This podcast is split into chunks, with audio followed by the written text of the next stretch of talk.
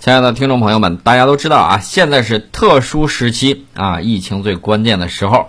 那么很多朋友呢，现在已经响应国家的号召，自己关在家里啊。但是呢，大家很多朋友没事儿可干，干什么呢？看武汉火神山雷神山医院施工现场直播。这个数字有多少呢？我们看了一下，大概有四千万观众。他们呢？得到了一个称号，叫咸丰帝，咸的发疯啊，也被称为云监工。这个咸丰帝呢，跟咸丰皇帝是谐音的，源自网友的奇思妙想，为施工现场的各种车辆呢起了很多好听、顺口、让人难以忘记的名字。顺便呢，也给四千多万在线监工的观众起名咸丰帝，为这次在线监工建造医院的文化呢，再添了一笔风趣。云监工呢？指的就是一群观看武汉火神山雷神山疫情防控医院建设的网友们，啊，其实就是咸丰帝的职业名称。那么，为了缓解医疗资源紧张的问题呢，武汉从一月二十三号到现在呢，准备建立两所临时医院。为此呢，这个开设了疫情二十四小时直播栏目，为网友全程播放医院的建设过程。那么到现在呢，已经有三四千万的网民。在云监工观看直播，每个时间段都有人交替值班，与在一线的建筑工人和机械建车呢并肩而行啊，甚至还给机械们起了很多很有意思的这个名称啊。这些名称呢，比如说宋高宗，比如说大黄或者欧尼酱，或者是汉武帝摄政王这个白居易、洪世贤等等啊，包括吴三桂，他们都是什么意思呢？我相信很多在微博上的朋友呢了解的比较清楚。还有很多朋友对这些名字不太清楚，我们呢就跟大家聊一聊。正好呢，你在家也闲着也是闲着，跟我们一起来了解一下，消磨一下时光啊。顺便呢，听一听你该如何进行有效的自我防护。插降呢，就指的是武汉火神山雷神山医院施工现场的小叉车。那么大家呢都在家看这个医院建设直播，劲头比追剧还猛啊！大家轮班在观看。那么观看过程之中呢？画面里面有好几只小小的叉车啊，脱颖而出啊！虽然体型很小，但是每次运管子都是一下子运两个。小小的他从未因为自己身形过小而不努力工作，每时每刻都勤勤恳恳。那么这些举动呢，就被云监工们看在眼里，记在心里。所以说呢，微博有了这个小叉车的这个超话，粉丝们把名字也起好，叫叉烧包啊。这个所以说呢，这个里面的话题就是冲啊，小叉酱。我们再来说这个叉烧包啊。叉烧包指的就是在建设武汉火神山雷神山医院工作的小叉车叉匠的粉丝的昵称，因为大家纷纷加入了疫情二十四小时的这个直播观看队伍之中，浏览量非常的高。那么观看过程之中呢，大家被有一个在画面中非常可爱的小叉车抓住了眼球。跟其他的挖掘机吊车相比呢，它的身材显得很娇小，所以呢，在运送其他建筑材料的时候，看起来有一丢丢笨拙。但是他从未放弃过工作，每时每刻都没有停下过脚步，啊，踏实勤恳本分，这也是这些插将圈粉无数的这个原因。所以说呢，粉丝们就给这些插将开通了超话，几个小时就有了将近一万的粉丝。为什么呢？他们认为守护全世界最可爱、最努力的小叉车插将，勇敢地挑起了生活的重担，这是一种拟人化，啊，可大家可以去看一下这个超话。呃，再说一个昵称叫欧尼酱，欧尼酱是指的是在现场施工的水泥车，背上背了一个长罐子那个，啊，这个水泥罐车呢，显而易见，听它的名字欧尼啊，欧吐泥水泥啊，显而易见就是往外吐泥的车子，就利用了欧尼酱日语哥哥的这个啊，把它称为欧尼酱。当然了，它也有一个更霸气的名字叫宋徽宗。呃，因为输送的是灰色的水泥，所以说呢被称为这个名字。黄色的混凝土运输车及搅拌车呢被称为黄袍宋徽宗，白色的被称为又被称为白滚滚和大白兔。这个宋徽宗呢本来指的是北宋第八位皇帝，那么这个里面呢还有一个白色的活动板房，又被称为白居易啊，寓意很明确啊，就是网友寓意他白色的活动板房居住容易，康复也容易啊，叫白居易。当然了，里面还有另外一个皇帝叫道光帝。道光帝指的是道路观光啊，是指的水泥抹平机，就是在施工现场对道路进行抛光的抛光机。因为道路被抛光了，所以名字又要霸气，那就道光帝吧啊！长相呢就是一个长棍儿状加一个底座啊，需要人扶着。这个道光帝呢，指的是清朝的第八位皇帝。这是我们网友呢给他起的可爱的这个名字。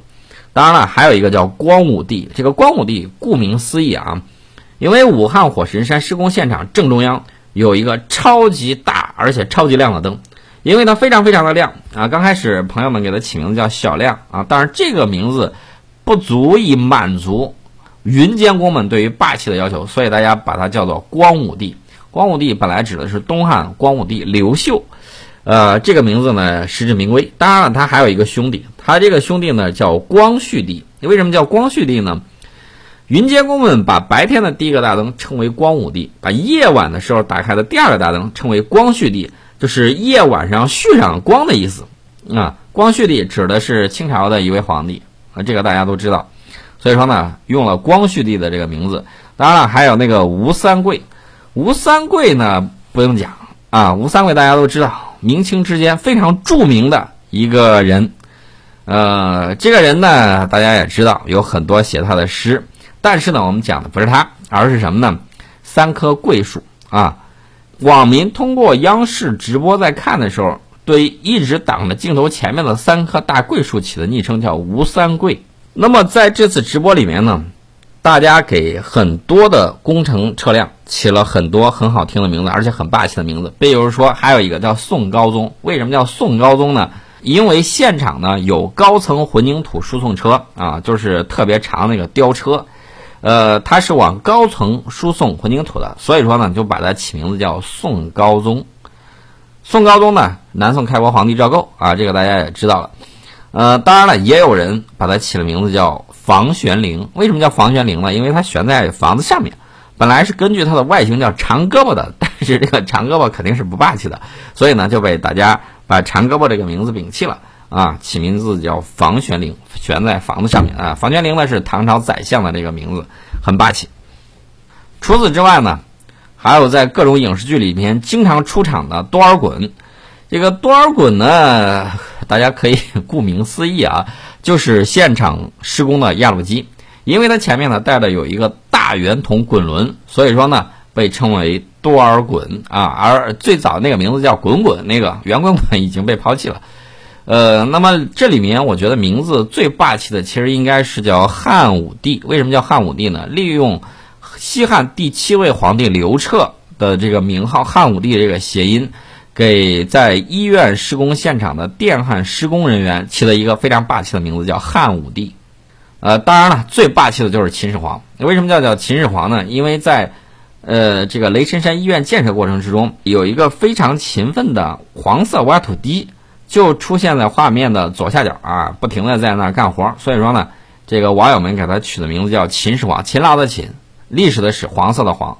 当然了，这里面还有其他一些名字比较好玩儿，我都给大家剪出来。比如说摄政王，摄政王其实指的是施工现场啊直播用的摄像头，大家通过呃就是云监工呢，通过这个摄政王在不停的去看。摄政王指的就是这个怎么讲呢？历史上讲的是代替君主处理这个政务，然后呢代为行使国家领导权的这个人啊，现在被云监工给征用了，专门指的就是现场直播的这些摄像头。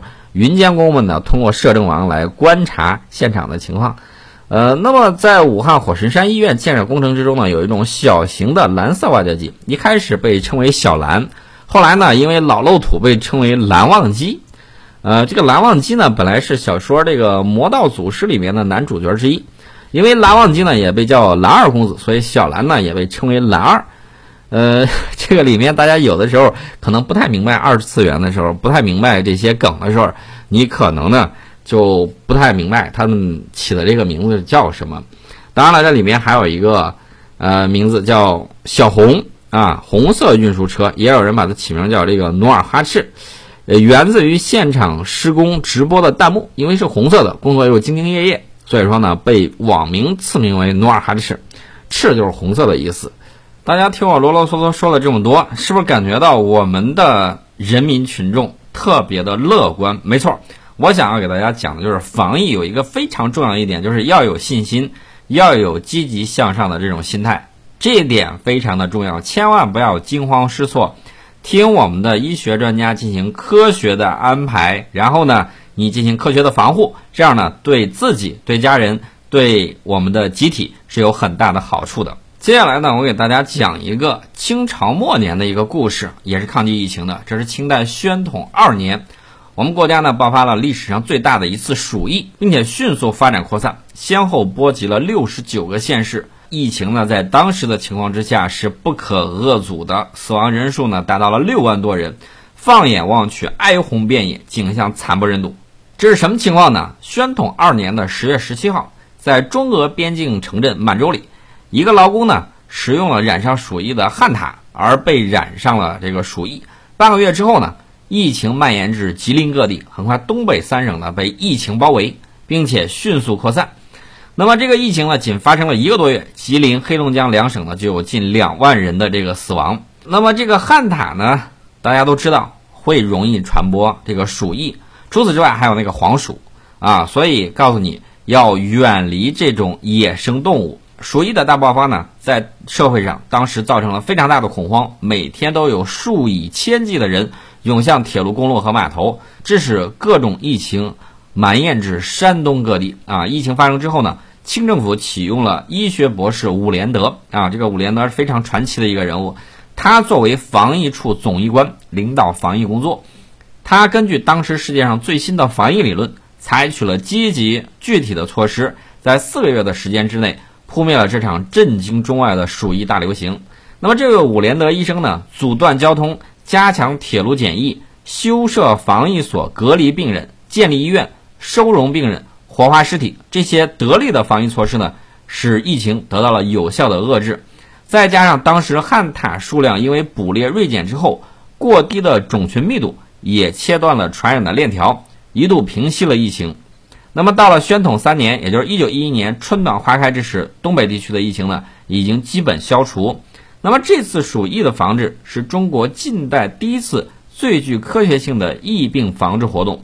初步确立了中国的防疫制度，防疫事业呢也逐步兴起，同时催生了中国近代第一部全国性的防疫法规及宣统三年出台的民政部拟定防疫章程的诞生。